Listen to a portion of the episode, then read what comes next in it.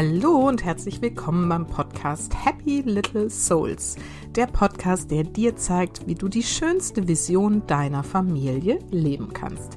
Ich bin Susanne, ich bin Expertin für bewusstes Familienleben und helfe Müttern dabei, das Leben mit ihren Kindern bewusst zu genießen.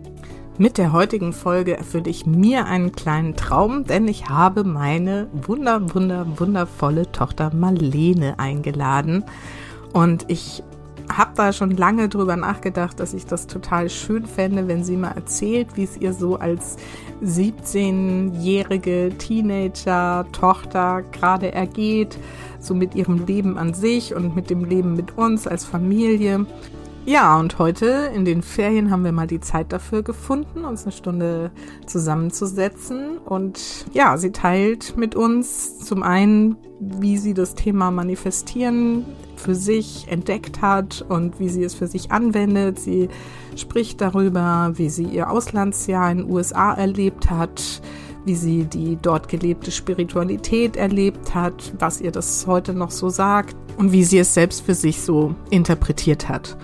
Und dann gibt sie in diesem Interview noch wirklich viele so kleine Botschaften, Impulse und Tipps und Tricks mit, wie wir unser Leben ja glücklich gestalten können.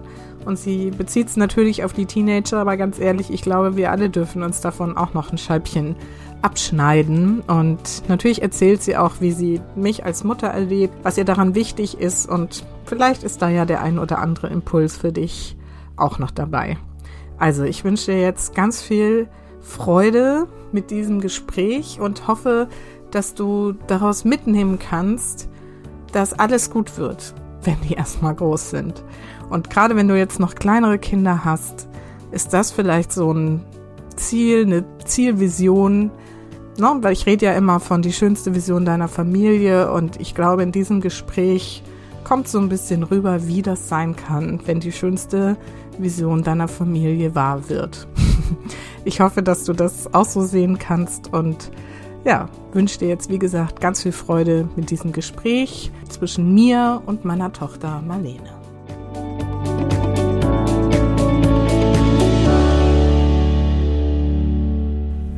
So, und heute habe ich wieder ein Interview für euch.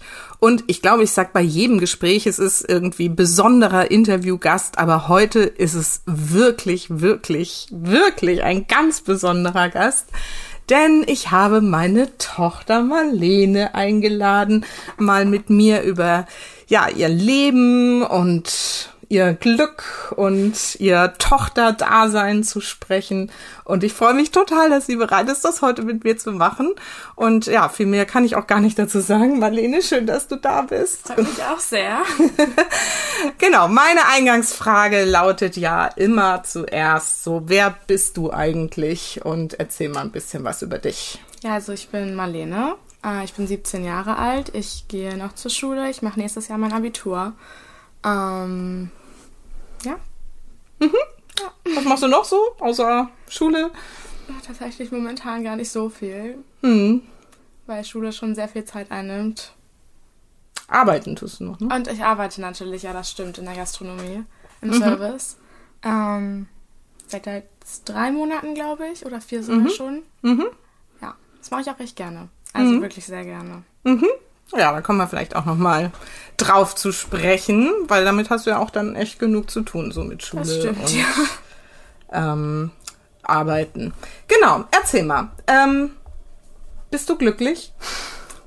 Das bin ich tatsächlich, ja. Also es gibt natürlich, also was heißt, naja, ich bin natürlich jetzt nicht jeden Tag 100% glücklich. Ich meine, ich gehe zur Schule, ich bin 17 Jahre alt. Das ist natürlich, bringt das viele Hürden mit sich. Ähm, also man ist mal gestresst, man ist traurig. Also natürlich geht man als Teenager vor allem, sage ich mal, durch viele Emotionen. Aber so im Großen und Ganzen allgemein bin ich sehr glücklich tatsächlich, ja. Mhm. Weißt du, wie du das machst? Weil ich nehme dich auch als, also mindestens 90 Prozent eines Lebens ziemlich glücklich und begeistert wahr. Wie machst du das? Naja, so erstmal würde ich sagen, dass ich einfach sehr glücklich bin, dass ich einfach sehr viel Glück habe auch dass ich mich äh, dass ich sehr dankbar bin. Also ich bin ein sehr dankbarer Mensch. Ich gehe sehr dankbar durchs Leben, auch mit dieser Einstellung, sich immer daran zu erinnern, wofür ich eigentlich dankbar sein kann und wofür ich eigentlich dankbar bin, weil ich eben sehr viel Glück habe mit den Leuten um mich herum, mit meiner Familie. Mhm. Ähm, und das sind einfach so Dinge, für die ich einfach sehr dankbar bin, was finde ich schon mal ein sehr, sehr, sehr viel ausmacht einfach. So von der Einstellung aufs Leben. Mhm. Wenn man sich immer so bewusst macht, was man eigentlich alles hat. Wie bist du dazu gekommen, das Thema Dankbarkeit so in deinem Leben so bewusst wahrzunehmen? Also zum einen durch dich natürlich, weil ich meine, du hast damit ja mal angefangen, dass du meintest von wegen ja täglich sich Dinge aufzuschreiben, für die man dankbar ist und so. Das habe ich ja auch eine Weile mal gemacht. Das mache ich jetzt nicht mehr. Es hat auch ein bisschen was mit diesem The Thema äh, Bullet Journaling zu tun. Ich weiß nicht, ob du davon schon mal gehört hast. Ja, du hast es immer mal das gemacht, aber mal erzähl mal, was ist das? Also es ist so eine Art, ähm, naja, Kalender, den man sich so selbst gestaltet, aber es gibt halt meistens auch dann so Kategorien, wo man so sagt, von wegen drei Dinge, wofür ich an diesem Tag dankbar bin, drei Dinge, die an diesem Tag schön waren oder irgendwie so halt, dass man sich so Kategorien aufschreibt und das dann täglich ausfüllt. Das habe ich, wie gesagt, eine Weile lang gemacht, mhm. wodurch das dann auch mit diesem Dankbarkeit da warst du auch noch relativ klein, ne? So mit ja, 12, 13 12, 13 oder so hast du damit auch. so angefangen, ne? Ja. Das war ja so, als ich auch mit dem ganzen ja, genau. Thema so losgelegt bin, ja. Mhm. Und dann, ich meine, auch tatsächlich durch deine Daily Cards natürlich. Mm. Das machen wir ja auch immer abends, dass wir einmal irgendwie so Fragen besprechen. Mm. Und dann, was bei mir auch vor allen Dingen in meinem Auslandsjahr dann, ähm, wie das thematisiert wurde, war halt durch die Kirche tatsächlich. Mhm. Also, das klingt jetzt vielleicht ein bisschen komisch so, vor allem wenn Leute da nicht so religionsverwandt, sage ich mal, sind oder damit so bekannt. Aber, ähm, also ich bin ja mit meiner Gastfamilie sonntags immer in die Kirche gegangen, weil die sehr gläubig waren. Und da wurde eben viel das Thema Kirche und so auch thematisiert, äh, beziehungsweise das Thema Dankbarkeit thematisiert. Ähm, weswegen, ja, das dann auch einmal wöchentlich nochmal so mhm. in die Gedanken gerufen wurde, sag ich mal. Ja, schön. Ja.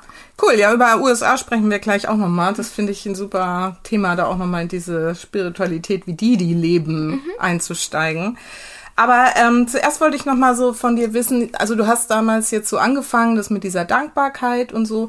Und wir reden ja auch immer wieder so über das Manifestieren. Und ich habe so das Gefühl, dass du dir dein Leben echt auch so voll nach deinen Träumen erschaffst und dir irgendwie alles realisierst, was du dir so vorgenommen hast.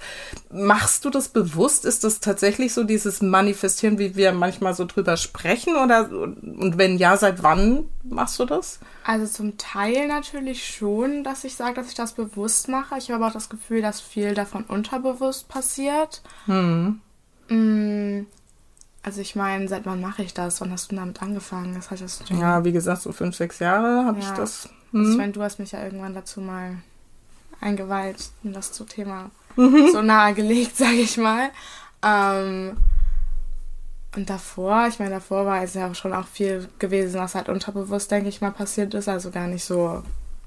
Erinnerst Absicht. du dich so an das erste, was du dir so richtig bewusst vorgenommen hast, das will ich jetzt in meinem Leben, auch wenn es noch so absurd ist, irgendwie haben und erreichen und was du dann geschafft hast? Mm, so bewusst. Das mhm. erste, wo ich war so, okay, oh, das ist eine gute Frage. Also ich kann dir sagen, was das erste Unterbewusste war, was ja. passiert ist. Ja, dann erzähl. Also, daran erinnere ich mich ganz gut. Ja, dann erzähl doch mal. ähm, naja, also als ich acht, neun war oder so, habe ich angefangen, eine Serie sehr intensiv zu schauen. Und ich meine, da erinnerst du dich bestimmt dran, mhm. dass ich dann damals, als ich klein war, zu dir meinte, dass ich da unbedingt mitmachen wollen würde. Mhm, so eine Fernsehserie, ne? Genau. Mhm. Und du meintest von wegen, mh, ja, ja, schon klar. da wusste ich noch nicht, Toll wie das geht. ne? Also, ähm, aber ja, und dann, als ich zwölf war, durch Zufall mehr oder weniger. Ich meine, ich war ja dann schon ein bisschen an der Schauspielerei interessiert und so weiter, also so ist es ja nicht. Ähm, und dann habe ich halt diesen einen Workshop da besucht in Hamburg zum Thema Schauspiel. Und naja, von da an kam dann plötzlich eine Casting-Anfrage zu genau dieser Produktion. Ähm, ja, und das war natürlich dann schon sehr krass. Mhm. Und ich mhm. meine, das sage ich dir auch immer, das habe ich mir schon irgendwie, ich weiß jetzt nicht, manifestiert, visualisiert, vor allen Dingen, weil auch vor allen Dingen durch diesen Prozess von den Castings habe ich mir, obwohl ich nicht wusste, ich habe das natürlich damals nicht mit so diesem Manifestieren assoziiert oder so, aber ich meine, ich habe mir schon halt dann immer so bewusst vorgestellt, so wie wird das, wenn ich die Zusage bekomme, so wie wird das, wie fühle ich mich dann, wie wird dieser Moment sein, das immer so in meinem Kopf so vorgelebt quasi. Mhm. Ja, und ich meine, das ist eigentlich genau das, worum es dabei geht. Also, ja. und ich meine, letzten Endes hat es dann geklappt. Ja. Und ich habe die Rolle bekommen. Ja und hast zwei Jahre in einer großen Fernsehproduktion mitgespielt. Ja. und das weiß ich echt natürlich auch noch wie heute, weil das so verrückt war, weil das, also das schien so fern von allem, was man irgendwie erreichen kann. Und also du hast eben gesagt, das war Zufall, aber ich glaube natürlich nicht an Zufälle. und wenn man sich die Geschichte mal im so Detail anschaut, dann äh, definitiv nicht. Also ja. Das wirklich, das hast du schon ganz, also ganz unterbewusst irgendwie dir erschaffen. Ne? Das, ja. Und ähm, ich glaube, wenn man da so drüber nachdenkt, was ein, eine Eigenschaft ist, die du da unbedingt hast und die man dafür auch braucht. Und ich würde mal behaupten, das ist Hartnäckigkeit. Kann das sein? Wahrscheinlich, ja, das kann gut sein. No? Also ja weil du wirklich hartnäckig an deine Träume glaubst und mich damals ja auch furchtbar gelöch gelöchert hast, immer mit diesem, ich will da mitspielen ja. und Mama und Agentur und Schauspielerei und so, ja. bis ich halt irgendwann nicht mehr Nein sagen konnte. Und äh, dann ging das alles irgendwie ganz schnell. Das stimmt, ja. Das war schon echt verrückt. Erinnerst du dich noch an den Moment, als du es dann, als du die Zusage bekommen ja, natürlich. hast? das werde ich auch, glaube ich, für immer mich dran mm. erinnern können. Das war krass. Da hat's geschneit und du hast mich von der Schule abgeholt. Mm Das weiß ich noch ganz genau. Mm Dann standst du an dieser einen Ecke und bin ich so zu dir gekommen und hast du mich angeguckt und meintest, du musst jetzt sehr stark sein. Dann war ich voll enttäuscht, von wegen, na toll, weil sowas von nicht geklappt. Und du so, ah, du hast die Rolle. Und ich so, wie? Hä? Ich meine, ich war da zwölf, ne? Aber es ist trotzdem ja. noch. Mhm. Ja. Ja.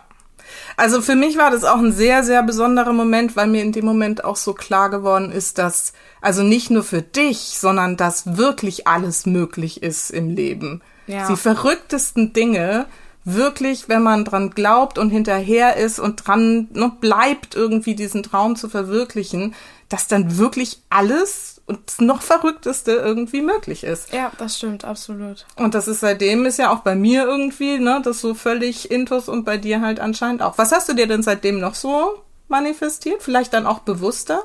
Also ich würde sagen, dass das eigentlich immer so Kleinigkeiten sind. Das ist mhm. gar nicht so, so, so große also ich meine, ich weiß, ich kenne viele, die das dann so, sich so Reichtum manifestieren oder irgendwie, keine Ahnung. Aber ich meine, bei mir sind es eigentlich immer so Kleinigkeiten, dass ich einfach immer so sage, so von wegen, wenn ich irgendwie irgendwas haben will, allein schon einfach nur gesund zu werden oder gesund sein oder so. Also einfach ganz simpel, dass ich einfach dann halt mir so bin, so nö. Also alles, was ich mir manifestiere, wird eh immer wahr. Deswegen, wenn ich morgen, ich bin auch morgen gesund, das so, so ist einfach so. Mhm. Also ich werde morgen wieder gesund. Also weißt du, so mhm. solche Sachen einfach, weil irgendwie alles so ja, es ist so komisch, aber irgendwie habe ich auch neulich darüber nachgedacht, es fällt mir gerade so ein, dass irgendwie alles, was ich mir bisher manifestiert habe, irgendwie immer wahr geworden ist. Mhm. Das ist voll krass. Also mhm. es ist wirklich krass, aber es ist einfach so. Kannst du noch mal so zwei, drei Beispiele nennen? Einfach Noten, dass ich gut in der Schule bin, solche mhm. Sachen, dass ich sage, so die Klausur morgen wird richtig gut laufen und dann läuft sie auch einfach gut. Mhm. Oder ich meine, auch dass ich jetzt einen Freund habe, so mhm. solche Sachen. Ich meine, das mhm. war auch alles so. Ich war so, okay, ja. Aber keine Ahnung. Jetzt ist mal Zeit. Ja. Zack, da ist er. Also, Süß, ja. Ich weiß nicht, das sind alles irgendwie so Und noch Sachen. so netten. Ja. Auch, dass ich in diesem letzten Sommer so viel gereist bin und sowas. Das mhm. war auch so, so, was ich mir voll manifestiert habe, dass ich viel reisen will, viel rumkommen will, die Welt sehen will, vor allem auch nach meinem Auslandsjahr nochmal. Und ich meine, da war ich ja so viel unterwegs, das hat sich auch alles so zufällig ergeben quasi. Also es ist mhm. ja auch irgendwie voll so, hm, Huch. Hm. ja, Mensch. Also. Ja. Also ich glaube, das Wichtigste ist einfach, dass man wirklich daran glaubt. Also ja. das glaube ich nicht nur, es ist einfach so. Ja. Weil wenn man, also du musst einfach wirklich glauben von wegen, das ist so, das wird passieren. Ja. Weil es funktioniert einfach immer. Ja, ja, es ist ja genau das, worum es geht, ne? Schon ja. das zu leben, was Ja. man eigentlich haben will. Ja. Mir fallen jetzt noch so, wenn ich das äh, mal ergänzen darf, noch so zwei, drei andere Sachen an. Der, der Schulwechsel auf die Ja, Schule, die du stimmt. unbedingt besuchen wolltest, das ging ja dann auch ganz schnell. Das stimmt, ja. Dann, äh, was ich, was mir vorhin noch eingefallen ist, habe ich noch mal so drüber nachgedacht, dein Zimmer oben, dein Ja, Dachbodenzimmer. das stimmt. Das hast du, glaube ich, mit fünf Jahren Mit oder fünf so hast schon, du angefangen zu sagen, irgendwann wohne ich mal oben auf dem Dachboden. Ja, das Und dann stimmt. Irgendwie ging es auf einmal, ne, ich glaube während des ersten Lockdowns oder so, Ja. hast du das mit Papa dann ausgebaut, das Ja. Zimmer auf einmal so. Jetzt, Ja. jetzt machen wir Dann es. ging es dann los und plötzlich waren die Fenster da oben im Ja. und ich so, hä? Geht das wirklich los? Ja. So cool. Ja. Und das ist tatsächlich das schönste Zimmer im Haus geworden. Naja, fast. Ja, schon. Und es sei dir so von Herzen gegönnt. Und irgendwann, wenn du ausgezogen bist. Na toll. Ja, jetzt haben wir gerade schon den ersten Lockdown erwähnt. Mhm. Eine Phase, die ja für alle Jugendlichen, glaube ich, eine ganz besondere Herausforderung war. Und du hast ja ähm, viel in der Zeit auch noch so, ne, mit deiner Community. Du hast ja auch so durch die Schauspielerei so eine kleine Community und so. Und deine eigenen Menschen, also ne, deine Mitschülerinnen und Sch- Mitschüler. Wie hast du das so wahrgenommen, was das mit dir und mit deiner Generation ist jetzt so übertrieben, aber so mit deinem Umfeld irgendwie, was das mit euch gemacht hat? Naja, also ich würde schon sagen, dass das viele, vor allen Dingen psychisch und mental, sehr beeinträchtigt hat. Dass viele darunter sehr gelitten haben. Also ich meine, ich weiß jetzt nicht, ich selbst ähm, bin eigentlich relativ gut klargekommen damit, aber natürlich habe ich auch sehr viel gemerkt, dass ich so sehr einsam war, dass mir so dieser soziale Kontakt, dieses Rausgehen mit Freunden und sowas halt einfach wirklich gefehlt hat. Und dass ich irgendwie so einsam war ein bisschen, ja, Mhm. schon. Ich meine, klar, wir hatten unsere Familie und da hatte ich natürlich auch sehr viel Glück, weil ich einfach ein gutes Verhältnis, also ein sehr gutes Verhältnis mit meiner Familie habe, also mit uns. Deswegen ähm, ähm, würde ich sagen, dass ich dadurch schon sehr viel Glück hatte Hm. Was diese Zeit betrifft. Und ich weiß, dass viele halt, vor allen Dingen, die mit ihrer Familie halt ein bisschen Stress haben, beziehungsweise da nicht so 100% glücklich sind und dann halt auch viel eigentlich rausgehen, mit sich mit Freunden treffen, um halt ein bisschen diesem Familienalltag und Stress zu entkommen, das halt für die nicht mehr möglich war. Hm. Und ich meine, vor allen Dingen als Teenager in der pubertären Phase ist es natürlich so, dass viele da sehr empfindlich, also was heißt empfindlich sind, sondern einfach halt durch eine Phase gehen und das einfach dann auch mal brauchen, weg von der Familie zu kommen Mhm. und halt sich selbst so selbst zu entwickeln, selbstständig. Und wenn du die ganze Zeit aber nur zu Hause bist und halt so in deinen eigenen Gedanken gefangen ist, da bist, dann tut das vielen, glaube ich, halt einfach nicht Mhm. gut. Und das habe ich, wie gesagt, persönlich auch viel gemerkt, also auch an Freunden und so, die da schon drunter gelitten haben, auf jeden Fall. Hm. Wie geht's denen jetzt so? Also kriegst du das so mit? Auch wenn redet ihr da manchmal drüber? Wie war das damals? Ich muss ja fast schon damals sagen, ist ja schon eine Weile her, aber redet ihr da drüber? Arbeitet ihr das miteinander auch so ein bisschen auf? Mm, Also tatsächlich reden wir vor allen Dingen, wenn dann, über so das Thema Schule, also Online-Schule und sowas. Ansonsten eigentlich kaum noch, weil, keine Ahnung, niemand will so wirklich darüber reden. Ich glaube, ich glaube, alles ist einfach froh, dass es jetzt vorbei ist, mehr oder weniger, dass man sich jetzt wieder mit Freunden treffen kann und sowas. Ähm, Die Umstände waren ja nun so, wie sie waren. Du bist ja, wie du gerade gesagt hast, relativ gut da durchgekommen, weil wir ja irgendwie hier uns auch eine schöne Zeit gemacht haben. Wir leben hier ja auch draußen in der Natur, konnten das ja trotzdem irgendwie ganz gut abfedern und so. Was meinst du, hätte es vielleicht für den einen oder anderen oder die ein oder andere irgendwie gebraucht, auch so von zu Hause, wenn man jetzt mal den Mamas, die uns zuhören, noch was mitgeben wollen würde? Was, was hätte es da irgendwie am wichtigsten gebraucht?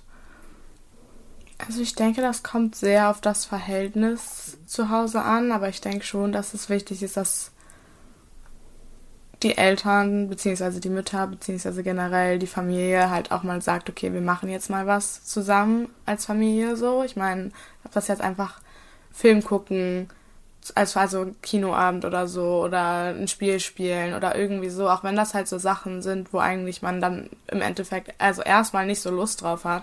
Weil ich meine, wenn ich jetzt oben in meinem Zimmer alleine bin und dann kommt jemand und sagt, ey, wollen wir einen Film zusammen gucken, bin ich ja oft auch so, mm, weiß ich jetzt nicht, ob ich da so Lust drauf habe. Aber im Endeffekt sind das halt so Sachen, die einem eigentlich echt gut tun. Hm. Auch wenn man das eigentlich irgendwie irgendwie ein bisschen unterschätzt. Ist ja süß, dass du das sagst, hätte ich jetzt gar nicht gedacht. Doch, aber finde ich schon, weil das ja. sind so Sachen, wo man halt dann erstmal vor allen Dingen wieder ein bisschen unter Leute kommt. Ich meine, klar, du bist die ganze Zeit zu Hause, aber wenn du die ganze Zeit dich in deinem Zimmer einsperrst, bist du ja trotzdem komplett mhm. alleine. Und selbst wenn es jetzt nur die Familie ist, einfach mal wieder mit Leuten zu reden mhm. und halt so zusammen als Gemeinschaft was zu machen. Oder zum Beispiel kochen, beim Abendessen mhm. helfen. Ich meine, das haben wir jetzt viel gemacht, aber ist auch so generell auch einfach gemeinsam zu kochen oder so einfach Sachen, wo man vor allen Dingen auch mal vom Bildschirm wegkommt. Mhm. Weil das halt auch so sehr einsaugt in dieses, ja, Langeweile. Ich weiß auch nicht, das ist irgendwie, mhm. ich glaube, dass das vielen nicht so gut tut. Ja, also. Deswegen schon sozialer Kontakt zur Not, also mit der Familie und so. Also, ja. Und was ich so wahrgenommen habe oder was ich mich bemüht habe, auch umzusetzen, ist halt irgendwie auch so das Thema Vertrauen. Ne? Also was jetzt irgendwie zum Beispiel Schule angeht und so, da habe ich dir ja ziemlich freie Hand gelassen. Habe ja auch genug damit den Jungs zu tun. Aber ne, dass man da auch sagt, irgendwie, es ist jetzt auch vielleicht nicht das Wichtigste irgendwie, dass jetzt äh, ja, alles super da erledigt wird, sondern also, irgendwie zu sagen, schau einfach, dass es dir gut geht. Irgendwie, ja. was brauchst du? Also ich weiß halt auch, dass diese Online-Schule vielen Leuten sehr viel Druck zugesetzt hat, mhm. weil es einfach viel war und weil du halt plötzlich komplett auf dich selbst gestellt warst, das alles zu machen, da komplett hinterherzukommen. Und ich weiß, dass viele da sehr gestresst waren auch dadurch dann. Ähm, und ich glaube auch, also ich habe auch von manchen gehört, dass die Eltern halt zu Hause da schon Druck gemacht haben, von wegen bist du ja. aufgestanden, dass du deine Videokonferenz irgendwie hier und so und bla. Und dann, dass da halt auch irgendwie ein bisschen dieser Druck war. Ich meine, das war bei mir jetzt gar nicht so. Es war auch gut so, weil ich dann letzten Endes, also ich weiß nicht, wie gut das war, weil ich dann letzten Endes natürlich auch ein bisschen nachgelassen habe, aber im Endeffekt. Naja, aber die Zeugnisse waren ja trotzdem. Eben, also im Endeffekt waren die ganzen notwendigen Sachen erledigt. Und ja. Ja hat halt gereicht. Mhm. So. Ja, also ich habe mir damals halt immer gesagt, und das habe ich jetzt im Podcast, glaube ich, auch schon ein paar Mal gesagt, irgendwie so, ne, dass man da halt wirklich auf seine Werte gucken muss und was ist wirklich wichtig. Ja. Und Schule fand ich dann, ne, und ich meine, ich bin selber mit den Jungs, weißt du, auch dadurch interessante Zeiten gegangen. ja. Der eine, der irgendwie gar nicht aufhören konnte und der andere, der gar nicht mehr mitgemacht hat, so. Aber das, das war ja schon herausfordernd genug. Aber ich habe einfach bei dir gedacht, so, ne, das muss jetzt muss sie einfach selber wissen. Und da warst du 15, ne? Das war vor ja. zwei Jahren. Ja, guck mal, so lange ist das schon wieder her. Verrückt, 14, 15, ne? ja. Ja, ja. Ja, also wichtig, irgendwie hier zu gucken, dass die Kinder trotzdem mal aus dem Bett kommen, vom Bildschirm wegkommen und irgendwie Familiengefühl. Ja. Ich finde es auch schön, dass du es gerade mit dem Kochen ähm, erwähnt hast, weil ich glaube tatsächlich, dass so Kochen das ja, spielt ja in unserer äh, Familie eh eine große Rolle, dadurch, ja. dass Papa so gerne kocht das und so gut kocht und euch da immer so für begeistert. Aber ich glaube, das kann halt generell so ein Gemeinschaftsgefühl ja. schaffen. Das finde ich einen schönen, schönen Hinweis irgendwie nochmal. Also ich meine, allein schon dieses Aufstehen und sich wirklich fertig zu machen und anzuziehen, das ist mhm. sowas, was schon echt einen Unterschied macht. Mhm. Weil, ähm, ja, also ich meine, wenn du die ganze Zeit im Schlafanzug bist, dann fühlst du dich halt auch einfach eklig. Ja. Einfach wirklich einfach mal aufzustehen, sich anzuziehen und fertig zu machen, auch wenn du nur zu Hause bist den ganzen Tag. Das macht so einen Unterschied. Mhm. Also. Ja, ja, auch nochmal ein guter Hinweis generell ja. an die Teenies. Ja, keine Ahnung, jetzt gerade noch so eingefallen. Ja, gut. Also wir hoffen jetzt mal, dass wir das Thema auch hinter uns lassen können, aber ich fand es trotzdem spannend, nochmal so zu hören, wie du das erlebt hast. Und du bist ja so, glaube ich, im Großen und Ganzen ganz gut dadurch gekommen. Das glaube ich auch. Durch den zweiten Lockdown, weißt du, warst du da eigentlich noch da? Denn jetzt kommen wir mal zum nächsten Thema, USA. Du ja. warst ein Jahr in USA, zur Zeit, als es hier irgendwie gerade recht wild war mit Corona, hast du ein Jahr verbracht und ich, das erzählen wir jetzt auch einfach mal in Texas, ganz ohne Corona-Maßnahmen, was ja auch eine sehr interessante Erfahrung war. Ja, das stimmt. Erzähl mal, wie war USA für dich? Ja, aufregend natürlich. Ne? Also, ähm, ich meine, das war ja auch immer so ein Traum von mir, mal ins Ausland zu gehen. Mhm. Mal, Hast ja auch schön manifestiert. mal ähm, in die USA zu gehen. Ähm, ja, und es war, es war heftig. Es war viel. Es war ähm, emotional. Keine Ahnung, das ist irgendwie voll, ich finde es halt schwer, das so zusammenzufassen, weil es mhm. einfach so eine lange Zeit war. Mhm. Also ich meine, ich werde die Frage halt echt, mir wird die Frage echt oft gestellt.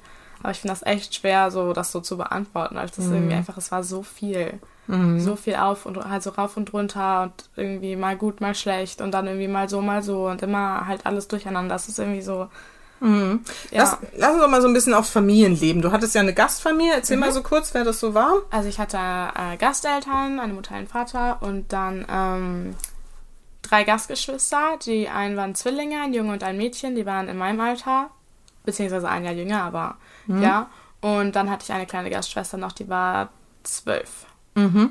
Ja. Okay. Oder ist jetzt 13, aber ja. Und jetzt haben wir ja schon ganz viel darüber gesprochen, dass du hier ein gutes Verhältnis mit uns so hast, mhm. irgendwie, uns als Familie irgendwie so ganz gut irgendwie mhm. wahrnimmst. Wie war das jetzt in so einer ganz anderen Familie zu sein und so dieses Familienleben wahrzunehmen und was war da vielleicht ähnlich und was war irgendwie ganz anders? Das war natürlich interessant. Mhm. Erstmal so das so zu sehen. Wobei auch viele Aspekte, wo ich war so, okay, spannend, dass man so mit solchen Themen umgehen kann, weil das viele Dinge waren, wo wir auch zum Beispiel dann anders mit umgehen. Ähm, Kannst du mal ein Beispiel nennen? Na, vor allen Dingen mit so Streitereien und sowas. Das war ja immer sehr. Mhm. Naja, weiß ich jetzt nicht.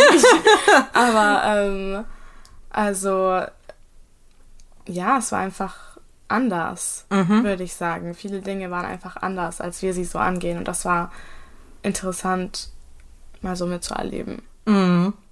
Ja, okay.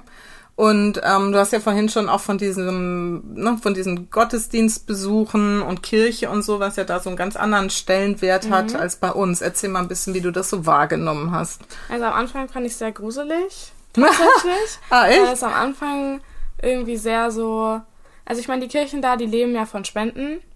Mhm. Also die nehmen ja keine Eintrittsgelder oder sowas. Also ich meine, die leben von Spenden. Deswegen ist ja das Thema Spenden da eigentlich sehr groß geschrieben, sage ich mal. Und halt oft am Anfang von Gott, äh, beziehungsweise aber am Ende von Gottesdiensten haben sie halt dann so darüber geredet, von wegen, Gott möchte, dass ihr uns Geld gebt. Also beziehungsweise, also nicht so jetzt genau so ausgedrückt, war schon ein bisschen mhm. netter ausgedrückt, aber vom Prinzip her, wo ich halt immer war so, äh, okay. Spannend. Ja. Ähm, aber vor allen Dingen so mit der Zeit, ähm, ist halt eigentlich, es fällt halt auf, dass viele Leute, die halt wirklich so nach der Kirche leben und nach ihrem Glauben leben, einfach wirklich gute Menschen da sind. Oh. Weil, ähm, dieses ganze, diese ganze Community, diese ganze Kirche da ist halt so eine Gesellschaft. Und ich meine, klar, man kann den Glaube an Gott hinterfragen und sagen, okay, ich weiß jetzt nicht, ob ich an Gott glaube, dass da ein Mann im Himmel sitzt und weiß ich nicht was. Aber was mir halt sehr äh, am Herzen liegt, würde ich fast sagen, an dieser ganzen Nummer, ist halt, dass diese ganze Gemeinschaft halt zusammenkommt um gute Werte zu vermitteln. Und das finde ich total schön, weil es sind wirklich so Dinge, die sie da in den Gottesdiensten erzählt haben, die ich total nachvollziehbar fand, die ich total schön fand. Ich meine, ich habe ja mit meiner Gastschwester dann zusätzlich auch noch die Jugendgottesdienste besucht und da haben sie halt auch ganz viel über so Mental Health Sachen geredet und so von wegen, ähm, wie man aus seinen Depressionen rauskommt und dass man einmal an sich selbst glauben muss. Und ich meine, klar, dieser Glaube Gottes wird da immer so mit reingemischt und so, aber vom Ding her, die Botschaften, die da vermittelt werden, fand ich total schön und total, ähm, ja, einfach, einfach sinnvoll, quasi mhm. an so die Jugend rauszugeben. Und auch meine Gastschwester war ja, also hat ja ein bisschen, sage ich mal, gelitten emotional, also was heißt gelitten emotional, aber hatte halt ein bisschen zu kämpfen mhm. mit so ähm, solchen Themen. Und vor allen Dingen für sie war das immer total bewegend und total wichtig, mhm. dahin zu gehen, weil sie davon auch immer sehr viel mitgenommen hat und sehr emotional berührt war und so. Und das habe ich halt total mitbekommen bei ihr. Und das fand ich echt richtig schön. Mhm. Und ich würde auch sagen, dass mir das auch schon oft geholfen hat, was die einem da erzählt haben. Weil Kannst halt du auch mal so zwei, drei Sachen zusammen oder so mal äh, es sind halt solche Sachen wie von wegen, auch wenn es gerade dunkel ist, irgendwo ist immer ein Licht. So, mhm. du musst einfach weitermachen, weitermachen, weitermachen und dann wird irgendwann alles wieder gut werden und daran glauben, dass alles gut ist. Und ich meine, klar, da ist das jetzt viel so darauf bezogen, von wegen, Gott weiß, dass du zweifelst und Gott ist da und er wird, er hat einen Plan für dich, so von wegen, so du musst nur Geduld haben, er hat einen Plan für dich, so irgendwann wird alles gut. Und dann ist das jetzt natürlich auf dieses Gott bezogen, aber vom Ding her ist das halt genauso dieses einfach weitermachen und es wird alles gut, wenn du dran glaubst, dass alles gut wird. Mhm. So, und ich habe das halt immer ein bisschen für mich so uminterpretiert, sage ich mal. Ja. Ähm, so ein bisschen, ja. Und deswegen ja, inwiefern uminterpretiert? Ja, das, was ich zum Beispiel gerade meinte. Also ich meine, hm? wenn jetzt mein Gott hat einen Plan für dich, das ist so. halt einfach so dieses bedeutet von wegen, mach weiter, glaube daran, dass alles gut wird, dann wird mhm. auch alles gut so. Mhm. Und auch mhm. wenn es jetzt gerade alles schwierig ist, so, es wird besser werden.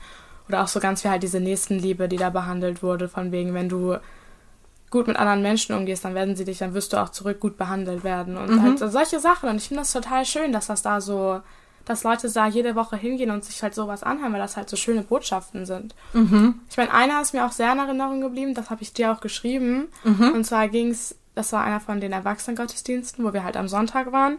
Und da hat sie darüber geredet, die Pastorin, dass ähm, es überall auf der Welt und jeden Tag kleine Wunder gibt und dass man anstatt halt auf ein großes Wunder zu warten, also zum Beispiel, dass man plötzlich super reich wird oder so, dass man halt lieber anfangen sollte, darauf zu achten, wo sich am Tag kleine Wunder verstecken, so wo mhm. so die kleinen Dinge sind, die mhm. jeden Tag, also ich meine, sie hat das dann so gesagt, von Gott geschickt werden, ähm, aber einfach jeden Tag, wo so diese kleinen Dinge sind, diese kleinen Dinge, die passieren, die aber so viel Wert haben eigentlich, die so viel ausmachen und wie viel glücklicher man durchs Leben geht, wenn man einfach anfängt, auf diese zu achten, anstatt nur auf die großen. Mhm. Und das fand ich total berührend. Das war so das erste Mal, aber ich war so, oh, okay, das, das ist eigentlich, eigentlich echt schön. Also eigentlich, ja. ja. Und wenn du da jetzt sagst, so, du interpretierst das, also erstmal vielen Dank, das war eine schöne Botschaft, aber das, was ich auch immer sage, so das Leben steckt voller Wunder und ne, wenn man sich halt darauf konzentriert, die zu finden, dann wird's halt immer wundervoller, weil genau. man immer mehr davon findet. Aber du hast gerade gesagt, die haben gesagt, es wird von Gott geschickt und du hast gesagt, du interpretierst es für dich um. Wie würdest du das jetzt so uminterpretieren? Boah. Weißt du, was ich meine? Ja. Also ich weiß nicht, ich glaube, das kommt einfach auf den Glauben von jedem Menschen persönlich an. Mhm. Das ist einfach, ich meine, viele, ich meine, manche glauben daran, dass das von Gott kommt. Manche glauben daran, dass das Schicksal ist. Ja, also was mir so gerade als Gedanke halt kam, ist, dass du, das hast du bei dem Thema davor jetzt auch schon so gesagt, dass du es ja mehr so aus dir selber raus kreierst. Also nicht drauf hoffst, dass da irgendein Gott ist, der es dir schickt, sondern sagst irgendwie, na, ich habe ja die Verantwortung danach zu gucken, wo sind die Wunder. Ja, und dadurch stimmt. erschaffe ich mir das. Ich glaube, das ist so Gedanke, der mich da gerade so ja, gestreift hat. ja, das stimmt schon. Ja, schön. Ja. Ja, und du hast ja wirklich auch bewegende Gottesdienste und große Veranstaltungen, noch so eine Kirchenwoche mhm. gemacht. Hast du denn das Gefühl, dass, wenn das da so gepredigt wird und gelehrt wird und die Menschen da auch wirklich äh, wöchentlich in die Kirche gehen, leben die das denn auch? Oder ist es so, am Sonntag macht man es dann mal für eine Stunde und dann ist es wieder vergessen? Also ich muss sagen, vor allen Dingen bei den Jugendlichen leider, dass es so ist, dass es viel, wenn du da bist, ist plötzlich, ah, okay, und wenn du dann wieder nach Hause gehst, ist das wieder ganz anders. Mhm.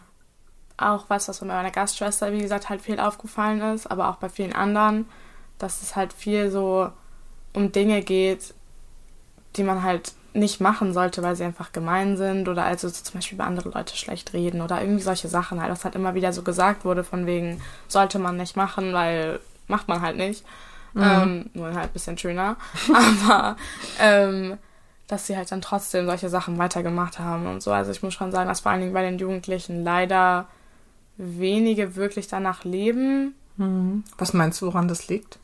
Naja, also ich glaube schon, dass das Ganze vor allen Dingen in Amerika, in den USA, vielleicht, vielleicht ist das auch nur in Texas so, ähm, das ganze Umfeld einfach schon sehr toxisch ist, vor allen Dingen halt in Highschool mhm. und so, also in der Schule, im jugendlichen Alter. So, die ganzen, es ist einfach sehr, ich weiß auch nicht, es ist schwierig. Es ist auch schwierig. Die ganzen Leute sind da sehr falsch, sehr aufgesetzt, oberflächlich. Mhm. Das ist halt, das Ganze ist irgendwie sehr so, competitive, also so ja, so wettkampfmäßig, weil ja Sport da auch so eine wichtige Rolle spielt. Deswegen ist halt viel so Konkurrenz und irgendwie ist es ganz, ganz komisch, unangenehm irgendwie. Mhm. Würde ich sagen. Nicht mit allen, aber mit vielen. Mhm. Und auch weil halt von denen oft zu Hause sehr viel Druck von den Eltern kommt. Mhm. Also. In Bezug auf Schul- und Sportleistungen und ja. so, ne? Klar, weil ich meine, das ist das, womit die äh, College letzten Endes bezahlen wollen, versuchen. Das heißt, es ist wichtig, da Leistung zu bringen und es ist halt viel, wo die Eltern mhm. eben sehr hinterher sind und das merkt man auf jeden Fall. Ja, krass, ne? Wenn man sich das mal so bewusst macht, dass dann da noch viel mehr davon, dass du mhm. ne, in einem bestimmten Bereich irgendwie richtig gut abschneidest, dann dein, der Rest deines Lebens, deine Ausbildung irgendwie davon so ein bisschen abhängig ist, ne? Ja, also, absolut Das heißt, wenn du das jetzt vergleichst, ähm, wir haben ja vorhin über die Generation hier, deine Generation so ein bisschen gesprochen, ist das hier tatsächlich dann so wahrnehmbar anders Ja. auch? Also, weil wir haben ja gesagt, da ist schon auch in manchen Familien auch viel Schuldruck, aber nicht in der Form, wie das da ist. würde ich nicht sagen. Also ich würde auf jeden Fall sagen, dass das hier anders ist, dass die Menschen hier einfach ganz anders sind. Also vor allem auch die Jugendlichen. Mhm. So vom, von der Einstellung her. Ich meine, das ist jetzt auch nur meine persönliche Erfahrung. Es kann auch sein, dass in anderen Staaten in Amerika, in anderen Vierteln, Stadtteilen das ganz anders ist. Mhm. Ah, aber das ist halt so, wie ich das jetzt persönlich erfahren habe. Mhm. Ähm, Ja, ja, spannend. Was hast du denn am meisten vermisst, als du drüben warst? Außer mich natürlich. ist schon unsere Familie, würde ich sagen. Ja. Und auch einfach dieses, dieses bisschen, das kennst du auch, aber dieses echte, so dieses, Mhm. Einfach dieses nicht so falsche, dieses nicht so aufgesetzte. Mhm. Weil das finde ich hier irgendwie, ist es sehr viel, ja, Authentischer. authentischer. Genau. Mhm. Ah Das ja. Mhm. War schon irgendwie was, wo ich sehr glücklich war. Ich habe auch das Gefühl, dass ich hier wieder viel mehr ich selbst sein konnte, als ich drüben sein konnte, weil ich drüben mich immer ein bisschen unwohl gefühlt habe und versucht habe, irgendwie anzupassen. Mhm. was halt irgendwie ein bisschen scheiße ist auf Dauer. Ja. ähm, Das strengt ganz schön an, ne? es ist sehr anstrengend, ja. Und ich meine natürlich auch dadurch, dass man in einer Gastfamilie, nicht bei seiner echten Familie wohnt, ist es halt immer dieses aufgesetzte Höflichsein, weil man will natürlich auf jeden Fall freundlich und nett sein und einen guten Eindruck hinterlassen und auf gar keinen Fall irgendwie da Stress anfangen oder irgendwie in eine unangenehme Situation geraten. Deswegen, ähm, ja, also es war schon anstrengend auf Dauer, würde ich sagen. Es hat immer dieses Mhm. zusätzlich noch was machen und zusätzlich noch da helfen und zusätzlich noch, also man kann halt gar nicht mal so, Mhm. es klingt jetzt doof, aber du kannst halt nie einfach mal so Streit mit den Eltern anfangen oder sagen, nö, das will ich jetzt nicht machen. und sagst, räum mal die Geschirrspülmaschine aus, nö, will ich nicht. Das kannst Mhm. du halt nicht machen. Und ich meine, das klingt jetzt ein bisschen doof, aber es sind halt solche Sachen, ich weiß nicht, es strengt einfach an auf Dauer, weil du halt immer, immer, immer höflich und freundlich, egal wie dein Tag war, egal wie deine Stimmung ist, egal wie deine Laune ist, du musst immer höflich sein und immer, also ich meine, musst du natürlich nicht, aber es gehört sich halt einfach. Es ist halt einfach, ja, Ja, das finde ich ganz spannend, ne, weil das sind natürlich deine Ansprüche, die Ja, du hast. Und ich meine, ich fühle mich als Mutter natürlich irgendwie auch bestätigt, wenn ich dir sowas mitgebe, ne, dass das, ähm, dass sich das einfach normalerweise auszahlt, wenn man auch so ist, wenn man höflich mit anderen Menschen ist. Aber ich finde es einen super spannenden ähm, Aspekt zu erfahren, dass es auch umgekehrt ähm, also nicht so positiv sein kann, weil es dann eben so anstrengend wird. ja, Ne? Also das ist, äh, finde ich, hoffentlich auch eine Erfahrung, die du gemacht hast, wo man gucken muss, okay, wie weit gehe ich denn mit meiner Höflichkeit? Wobei jetzt die Familie ja auch die gut zu dir war, toll, so, ne? Ja, Also waren wundervoll, also es ist wirklich Ne? absolut. Insofern, es hat Ich sich ja für dich, es hat sich ja für dich tatsächlich ausgezahlt Ja. und die sind ja immer noch, schreiben auch immer noch Ja. Karten, sind immer noch begeistert von dir. Insofern, das war ja schon alles richtig und trotzdem ist es so wichtig, auch diesen Bereich zu haben, wo man authentisch sein kann. Und ne, Ja. wenn der Rest der Umwelt dann irgendwie auch nur aufgesetzt ist, wird's halt dann echt anstrengend. Ne? Ja. Du warst schon ganz schön glücklich, als du wieder zu Hause warst. Ne? Es war einfach so eine Erleichterung. Es war einfach so ein, so ein, so ein Abfallen von so ganz viel Druck irgendwie, der so unterbewusst aber war. Also ich hatte den gar nicht so bewusst, diesen Druck, aber es war irgendwie so unterbewusst immer so da. Und das ein Jahr lang und dann wieder nach Hause zu kommen, wo du wirklich so alles einmal fallen lassen kannst. Also ich hatte wirklich das Gefühl, dass ich wieder so 100% einfach ich selbst sein konnte. So der Moment, wo ich wieder zu Hause war. Und das war einfach echt schön. Ja, und jetzt nicht mehr die Geschirrspülmaschine ausräumen musst, nur darfst. ja, ja. Oder manchmal, wenn du Dienst hast. Ja, wir müssen über die Dienste sprechen. ja, ich weiß. Nein, aber das ähm, hat ja. Ja. auch eine Weile gedauert, bis du hier wieder so integriert warst in Also das stimmt unserem, natürlich auch. in unseren Familienalltag. Haben wir dich ja auch erstmal langsam wieder ankommen lassen. Ja, Ja, ja. Und für mich war es schon auch sehr schön, dich wieder hier zu haben. das hoffe ich mal. Mein kleiner Sonnenschein. ja, spannend.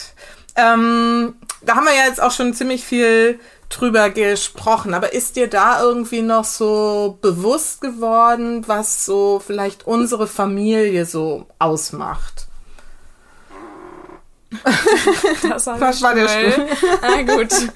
ähm, also, ich würde schon sagen, dass wir einfach sehr, sehr offen miteinander sind. Wirklich sehr offen, sehr ehrlich und sehr authentisch. Also ich weiß, dass auch bei vielen Jugendlichen, die Probleme damit haben, ihre Gefühle mit ihren Eltern zu teilen und so und da sich zu öffnen und das, was wir halt haben, ist, dass wir das einfach komplett können. Also ich habe das Gefühl, ich kann, ich meine, das ist jetzt auch unser Verhältnis ein bisschen, dass ich wirklich mich einfach sehr wohl damit fühle, mit dir über alles Mögliche zu reden und wirklich, also auch einfach offen dir gegenüber zu sein, mit meinen Gefühlen, mit meinen Situationen, mit meinen Problemen, was ich sehr, sehr schätze, weil ich glaube, dass viele das nicht haben, vor allen Dingen zu ihren Eltern. Ähm, was meinst du, wieso das so ist? Also, wenn wir jetzt hier was mitgeben wollen, was mache ich da in Anführungsstrichen richtig so, dass du dieses Gefühl nicht, hast? Ich bin einfach schon seit Anfang an mit so einem guten Verhältnis mit dir aufgewachsen, dass das irgendwie einfach. Ja. Mhm. Und ich meine, du gibst mir halt auch immer das Gefühl, dass ich nicht drüber reden muss, aber drüber reden kann. Es ist immer so diese Möglichkeit. Es ist nicht so dieses Erzähl mir jetzt, was los ist, sondern es ist so dieses so, wenn du möchtest, bin ich da. Und ich meine, ich finde, du gibst super Ratschläge. Hm. Also es ist irgendwie immer so, weil du meistens halt was ganz anderes sagst, als alles, was meine ganzen Freundinnen sagen würden. Mhm. Das ist irgendwie, deswegen ist es immer gut, mal so deine Seite, deine Meinung zu irgendwas zu hören, weil du mich meistens immer sehr überraschst. Aha. Auch gut zu wissen. das wusstest oder nicht, aber also es ist immer so, du sagst immer so was ganz anderes und es ist immer so, oh, so könnte man das auch sehen, ja. Mhm. Deswegen ist irgendwie immer ganz spannend. Also, ja, das ist ja interessant. Ja. ja. Ich glaube, das ist halt so mein, mein Coach-Ding. Ja, ne? wahrscheinlich. So, also, na, den Blick zu weiten für, was ist die andere Perspektive ja, auf die Dinge. Ich tatsächlich auch. Und ich meine, ich versuche immer, dich nicht zu coachen, weil ich das total unangenehm finde, es sei denn, du kommst zu mir. Ähm, aber ja, das ist wahrscheinlich dieses, ne, diese einfachen anderen Blick auf die, auf die Dinge mal zu werfen ja. und dadurch zu neuen Möglichkeiten darüber zu denken und dann auch zu neuen Lösungsmöglichkeiten ja. zu kommen. Ja. Mhm, okay. Und du bist halt sehr verständnisvoll und sehr liebevoll und oh. sehr. Ich fühle mich einfach wohl. Mhm. Ich denke, keine Ahnung, ist irgendwie, ja. Ja, schön. Und wie geht's dir so mit dem Rest der Familie? Also ich meine, ja, super natürlich. also, ja, wenn du jetzt mal so an Papa denkst, was macht der irgendwie so? Also ich meine, Papa und ich haben ja irgendwie so eine besondere Verbindung sowieso. Also ich meine, Papa und ich sind irgendwie so total lustig. Einfach. Ich wir verstehen uns ja wirklich sehr gut. Mhm. Ähm. Apropos lustig, ich glaube, das ist schon auch ein Fun-Faktor hier in der Familie, oder? Dass ja, wir echt das viel Spaß auch. haben. Das glaube ich auch. Mein Papa ist einfach extrem witzig. Und ich muss einfach sagen, dass auch Papa und ich in Kombination, weil Papa und ich haben irgendwie beide so total den gleichen Humor. Deswegen mhm. lachen wir auch ganz oft über so Dinge, wo sonst niemand drüber lacht. Und dann mhm. gucken wir uns einfach an und wissen, dass wir das beide total witzig finden oder so. Deswegen. Mhm, ich weiß, was du meinst. Ja. also. Ähm, ah, ja. Ja. Und ich meine, Papa und ich haben ja auch ein bisschen dieses Kochen-Ding dann zum Beispiel, was uns so verbindet. Und irgendwie generell einfach so eine Vater-Tochter-Bindung, die irgendwie einfach ein mhm. bisschen besonders ist. Keine Ahnung, weiß ich auch nicht. Aber. Mhm. Und ich meine, mit den Jungs bin ich ja eh Beste Freunde. Ja, oder? Was also total das komisch erzähl, ist eigentlich. Erzähl das mal, wie das kommt, weil das finde ja, ich auch so ich faszinierend. Auch gar nicht. Also es ist eigentlich echt seltsam, aber ich meine, viele haben ja immer die großen Geschwister mit den Kleinen, dass das immer ein bisschen angespannt ist, aber ich meine, die Jungs und ich sind ja wirklich also echt richtig, richtig mhm. gut, verstehen uns super. Mhm. Und ähm, ja, ich meine, ich meine, wir reden auch über alles. Aha. Also ich meine, ich erzähle denen ständig irgendwelche Sachen, die erzählen mir ständig alles Mögliche. Mhm. Ich meine, klar, wir haben auch ein bisschen so dieses Geschwisterding von wegen, ihr könnt das mir erzählen, ich erzähle das nicht Mama und Papa so. so Aha, also Vertrauen so und verbündet sowas. sein so. Genau. Mhm. Dieses Vertrauen einfach, was mir aber auch total wichtig war als große Schwester, dass ich denen das halt mitgebe. Also von mhm. Anfang an war mir sehr wichtig, dass ich als große Schwester halt nicht diesen Stellenwert habe von wegen, oh, die große Schwester, sondern dass ich halt eine Verbündete bin, die nicht Mama und Papa ist, dass sie halt wissen, dass sie mit mir, dass ich halt vielleicht auch denen einfach ein bisschen näher stehe, weil ich halt vom Alter her da ein bisschen näher dran bin als ihr.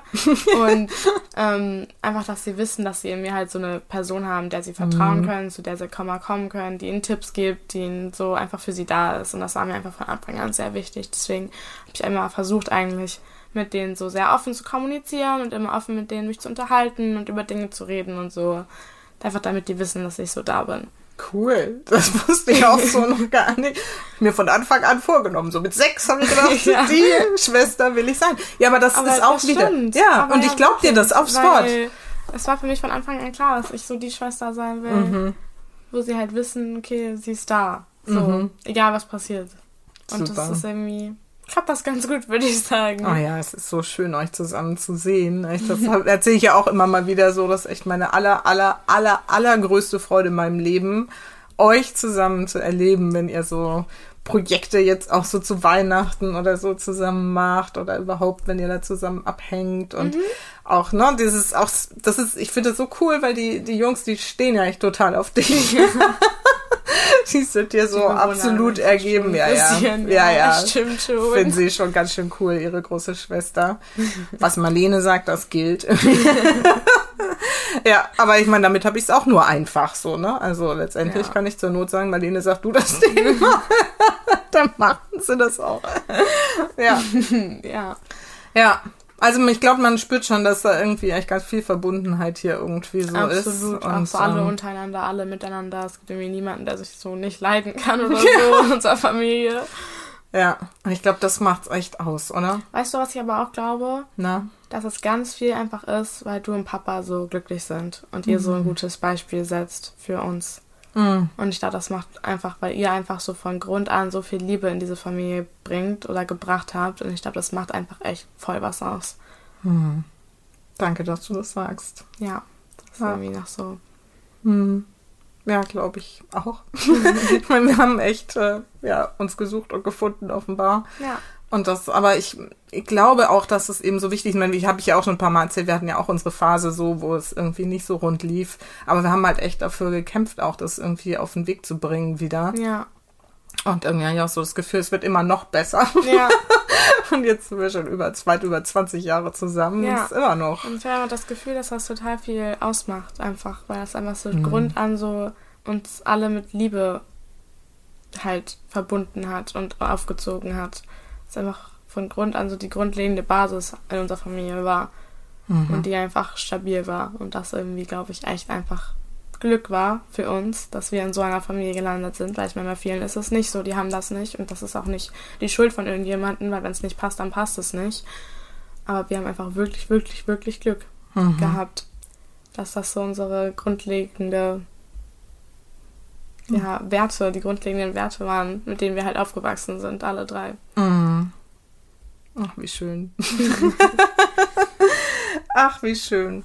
Ja, ich wollte als nächstes eigentlich fragen, was äh, Kinder von ihren Eltern brauchen irgendwie. Was glaubst du, um wirklich glücklich zu sein? Aber ich glaube, du hast es gerade eigentlich schon. Ja, Liebe, Vertrauen, Offenheit, Ehrlichkeit.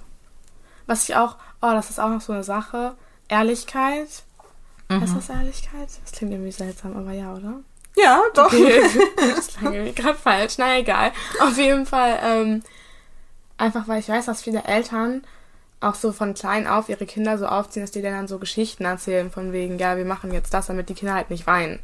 Mhm. Oder nicht so gestresst sind oder so, dass sie jetzt zum Beispiel, wenn die irgendwo auf ein Event gehen, dass sie sagen, ja, wir gehen jetzt arbeiten oder irgendwie so halt, dass sie so, so, so kleine Lügen einfach erzählen. Mhm um das Kind halt ruhig zu halten, sage ich. Also es klingt jetzt ein bisschen gemein so, aber das, keine Ahnung, habe ich irgendwie von voll viel mitbekommen, dass die Eltern halt nicht so grundauf ehrlich mit ihren Kindern oder so offen auch kommunizieren mit ihren Kindern. Ich finde das total wichtig, dass man die Kinder auf Augenhöhe behandelt mhm. und mit denen offen redet über das, was auch passiert, was in der Familie passiert, was los ist. Mhm. Also so auch die Probleme und sowas, auch wenn solche Sachen passieren, so wenn ich jetzt nachfrage, so ich ihr erzählt mir sowas ja, so ist es immer so, ja, es ist halt das gerade los, das gerade los oder irgendwie so mhm. oder einfach wirklich ehrlich zu sein und auf Augenhöhe mit seinen Kindern ja. zu reden, egal wie alt oder klein oder groß die sind oder mhm. ja, weil ich glaube, dass das einfach irgendwie schon ja, sehr wichtig ich, ist. Ja, das finde ich voll gut, dass du es das ansprichst, weil es klingt gerade so, als wären wir so in einer dauerrosa Wolke-Schleife irgendwie gefangen. Ja. und das sind wir natürlich nicht. Wir haben natürlich auch, ne, Papa und ich haben auch unsere Themen irgendwie, wo wir mal aneinander geraten oder wo er ja. mich mal nervt oder ich ihn ja, oder, absolut. oder ich habe mal einen schlechten Tag und bin unausgeschlafen und motz dann irgendwie nur rum ja. und so. Aber ich glaube, das ist so das, was du gerade sagst, so diese, dass man damit dann entweder hinterher oder ne, irgendwie sind wir, finde ich, oft jetzt auch schon auf so einem Level, wo wir uns so gegenseitig halt so rausholen können. Ne? Ja. Wenn du deine irgendwie schlechte Laune hast, dann kann ich das mal ja, irgendwie absolut. easy peasy ansprechen und sagen, hier, ne, komm mal ja. runter oder geh mal lieber in dein Zimmer oder so irgendwie. Ne? Und ähm, irgendwie gleicht sich das alles so aus. Also das heißt, dass man trotzdem man eben Stress hat, trotzdem glücklich sein kann. Ja. So aus, als Grundbasis Ja, so, ganz ne? genau. Mhm. Ja, und wie gesagt, also ich glaube Ehrlichkeit, Offenheit, Mhm. Liebe, Ja. Und auch dieses authentisch sein, ne? Das Ja. finde ich auch wirklich. absolut. Das habe ich halt immer probiert, auch zu sagen, ne, heute geht's mir nicht gut. Oder jetzt, wo ich gerade diese Phase hatte, wo ich mit dem Buch angefangen habe, ich weiß gar nicht, ob du das so wahrgenommen hast. Ich schreibe jetzt ein Buch und das hat mich am Anfang ja unfassbar gestresst. Ja. So, weil ich irgendwie gedacht, wie Absolut. soll ich das schaffen und kann ich das überhaupt und so. Und dann bin ich ja echt auch in so alte Verhaltensmuster wieder reingefallen, Mhm. wo ich so viel rumgenörgelt hab hier und mit euch so irgendwie kritisch war und schnell ausgerastet bin und so, ne? Also so eine Phase gibt's ja dann trotzdem auch mal. Aber irgendwie ne, kann ich das dann besser reflektieren oder ihr spiegelt mir das ja auch und Mhm. ihr geht damit halt anders um. Ihr sagt dann halt, naja, Mama, was ist jetzt irgendwie mit dir eigentlich? Und Mhm. dann sage ich, du Leute, ne, sorry, aber ich bin gerade echt, setze mich selber unter Druck irgendwie wegen des Buchs. Ja, absolut. Und das, glaube ich, das haben wir jetzt auch schon wieder ganz gut im Griff. Das Irgendwie. glaube ich auch. Ja. Wie gehst du denn so mit Stress um? Vielleicht mal noch so?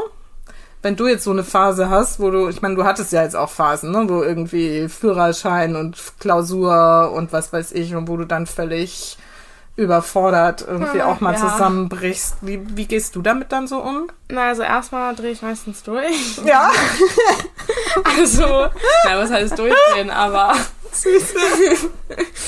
ich mir wirklich schon sehr viel Stress, mache ich aber auch halt selber. Und was halt immer wieder wichtig ist, ist so zu merken, dass man sich den Stress halt einfach nur selber macht.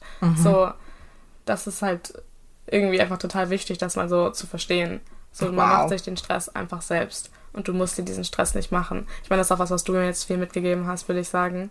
Aber ja, also ich meine, wenn du einfach daran alles an das Ganze entspannter rangehst, einfach Tag für Tag machst, dann, dann ist das einfach nicht so schlimm, wie man denkt. Und auch wenn du denkst, oh Gott, ich habe jetzt so viel, das auf mich zukommt, irgendwie drei wichtige Klausuren, dann habe ich sechs Fahrstunden und irgendwie so und so und weiß ich nicht was. Und dann wirkt das alles im Großen und Ganzen halt immer so total Hilfe, wie gehe ich damit jetzt um? Ähm, und ich, also ich schreibe mir immer meine Wochenpläne. Also ich liebe das, mir meine schönen Pläne dann zu schreiben, einfach alles einzutragen in meinen Kalender und durchzuplanen und zu gucken, okay, ich mache jetzt morgen das, morgen das, dann übermorgen das und Dienstag so und dann keine Ahnung. Ähm, weil das hilft mir total, weil dann sehe ich immer so, wenn ich das alles mal so aufteile auf die Tage, dass eigentlich gar nicht so schlimm ist, dann weiß ich genau, okay, an dem Tag machst du das und dann geht man einfach Tag für Tag. Und ich meine, was jetzt so Schule betrifft und so, ist das vielleicht nicht so die beste Botschaft mitzugeben, aber einfach ein paar Sachen mal wegzulassen auch. So an Aufgaben so, wenn die Lehrer jetzt sagen, ja, den Text soll bitte noch abschicken oder so, dass ich das halt einfach dann teilweise nicht gemacht habe. was? Also meine, aber das muss man halt gucken, dass man das macht bei den notwendigen Sachen natürlich macht. Und aber es gibt halt Sachen, die halt nicht so notwendig sind wie andere. Und wenn man die da mal weglässt, ist das halt meistens auch gar nicht so schlimm, wie man denkt. Ja. Ich meine, auf meine Noten bezogen, meine Noten sind ja jetzt gar nicht mal so schlecht. Nee, so im Großen und Ganzen können wir damit sehr Deswegen- zufrieden sein. Und ich meine, deswegen, wenn man damit wegkommt, dann.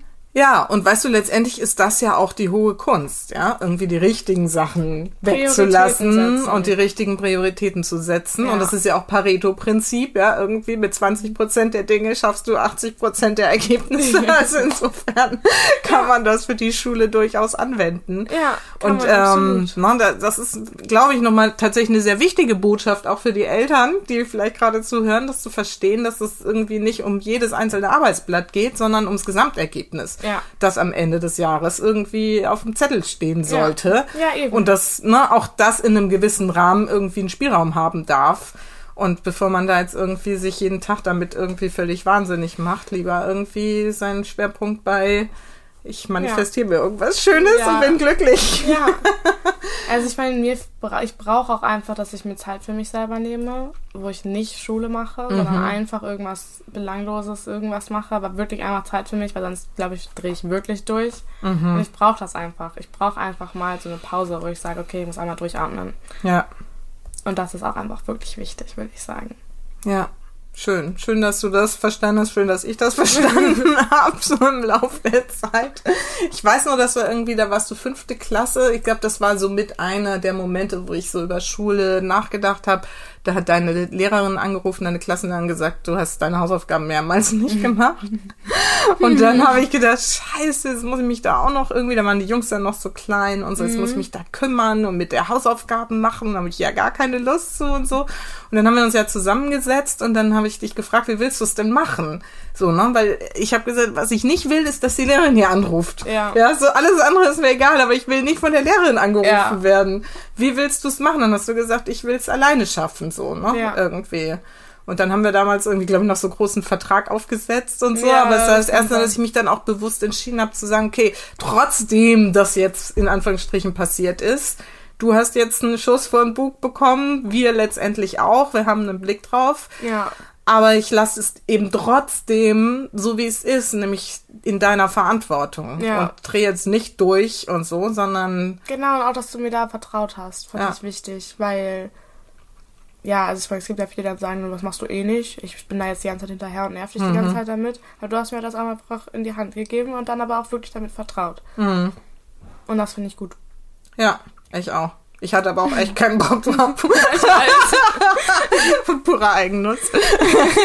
Nein, aber ich glaube wirklich, also es ist schon so beides, ne? Auch wirklich dieses Vertrauen zu haben. Ja gesagt, ne, in dem Moment, wo ich nochmal irgendeinen so einen Anruf oder einen blauen Zettel oder sonst irgendwas hier krieg, ist halt irgendwie Schluss, dann müssen wir es anders machen. Ja. Aber und das ist ja auch nie wieder gekommen. Das Ja. ist, hast es ja dann auch die Kurve gekriegt irgendwie Ja, so. eben. Ja. Das war schon alles gut so. Und es war aber auch für mich irgendwie, ne, dieser Punkt, diese bewusste Entscheidung zu treffen. Ich vertraue da jetzt. Ich vertraue darauf, dass sich der Weg findet. Ja, und mit den Jungs kann ich da jetzt auch schon ein bisschen entspannter. Ja, die Sein. glücklichen. Ja, so ist das immer mit den kleinen Geschwistern. Ja, ich aber. Ist okay. ja. Ist okay. Ja, Marlene, wow. Ach, du hast so viele tolle Botschaften jetzt schon irgendwie mit uns geteilt und erzählt. Und äh, ja, ich glaube, man merkt, wie stolz ich bin, so eine tolle Tochter zu haben. Ja, aber äh, äh, alle schönen Dinge, alle schönen Dinge haben mal ein Ende und ich würde sagen, wir kommen mal langsam zum Schluss. Das und zum wir machen.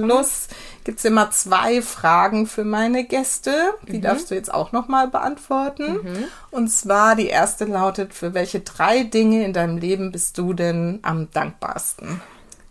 Für meine Familie auf jeden Fall. Das werde ich auch für immer sagen. Das ist auch das auch immer, wenn ich irgendwie, ich weiß nicht, es ist immer Familie zuerst. Das ist echt, echt schön. Und ich finde es auch echt schön, dass es so sein kann und dass es so ist. Und da bin ich wirklich sehr, sehr, sehr dankbar für, Mhm. dass ich einfach meine Familie auf so einen hohen Stellenwert setzen kann. Mhm. Ähm, ja, weil ich mich einfach sehr geborgen fühle, weil ich mich einfach sehr aufgenommen und einfach, ich kann einfach ich selber sein und es ist einfach schön. Mhm. Deswegen auf jeden Fall das. Dann wahrscheinlich auch für meinen Umkreis, weil ich mich schon wirklich von sehr guten Freunden umgeben habe, von sehr guten Menschen umgeben habe. Mhm. Vor allen Dingen, weil das hat ja auch eine Weile gedauert. Da gab es ja auch mal Auf und Abs Mhm. und so mit Leuten um mich rum, mit meinen Freunden und so. Und ich habe aber inzwischen, glaube ich, so eine sehr stabile Grundlage an Mhm. Freunden um mich rum, die wirklich echt sind, wo ich auch weiß, dass ich denen wirklich vertrauen kann. Dafür bin ich sehr, sehr dankbar. Und dann, ja, fast für mich selbst würde ich sagen, einfach, dass ich so, dass ich so bin, wie ich bin, dass ich so weiß, wie ich mit vielen Dingen umgehen kann, wie ich mit Werten umgehen kann, dass ich einfach, das heißt gar nicht eingebildet klinge oder so, aber einfach, Tut dass es ich, überhaupt nicht. dass ich so denke, wie ich denke. Und weil ich das Gefühl habe, dass ich halt sehr viele Dinge verstanden habe, die mir mein Leben sehr viel einfacher machen und die mein Leben sehr viel schöner machen. Wobei ich da vielleicht auch ein bisschen an dich abgeben muss, weil du mir viel beigebracht hast und viel mit auf den Weg gegeben hast. Was mich so in die Person gemacht, verwandelt hat, die ich jetzt bin, sag ich mal. Ähm, Ja, aber du hast offensichtlich schon gute Anlagen mitgekriegt. ähm, ja. Oh, schön. Das hat tatsächlich noch nie jemand gesagt. Das finde ich richtig schön. Wow. Wundervoll. Ja, vielen Dank dafür. Und meine Schlussfrage ist ja immer, was ist denn so deine allerwichtigste Botschaft für meine Supermamas da draußen? Also ich denke, was wirklich wichtig ist, ist, dass man seinem Kind zuhört, dass man dem Kind das Gefühl gibt, verstanden zu werden, dass man, wie gesagt, ehrlich und offen mit seinem Kind umgeht und dass man einfach versucht, möglichst viel Liebe in seine Familie einfach einfließen zu lassen. Auch wenn das so gar nicht irgendwie durch, ich mache jetzt viel für dich oder ich kaufe dir viel oder irgendwie so, sondern einfach durch dieses Gefühl, dieses Offensein, dieses Ehrlichsein, dieses sich mit dem Kind zu unterhalten einfach und da Kontakt zu suchen und einfach da zu sein. Ja, ich glaube, das ist das, was für Kinder einfach sehr wichtig ist. Mhm. Schön. Und eben auf Augenhöhe mit seinen Kindern umzugehen. Mhm. Ja. Ja. Dankeschön. Ich hoffe, dass dir das jetzt ein bisschen Freude gemacht hat. Ich danke das auf jeden dir. Fall. Es hat echt Spaß gemacht. Ja, finde ich auch. Ich danke dir sehr, dass du das alles so offen und ehrlich mit uns geteilt hast hier und dass Total du gerne. so mutig bist, das jetzt hier in die weite Welt zu senden. Das ja. ist wirklich, wirklich großartig und ich danke dir von ganzem Herzen, du wundervolle Tochter. danke, Mama. Dann vielen Dank. Tschüss. Tschüss.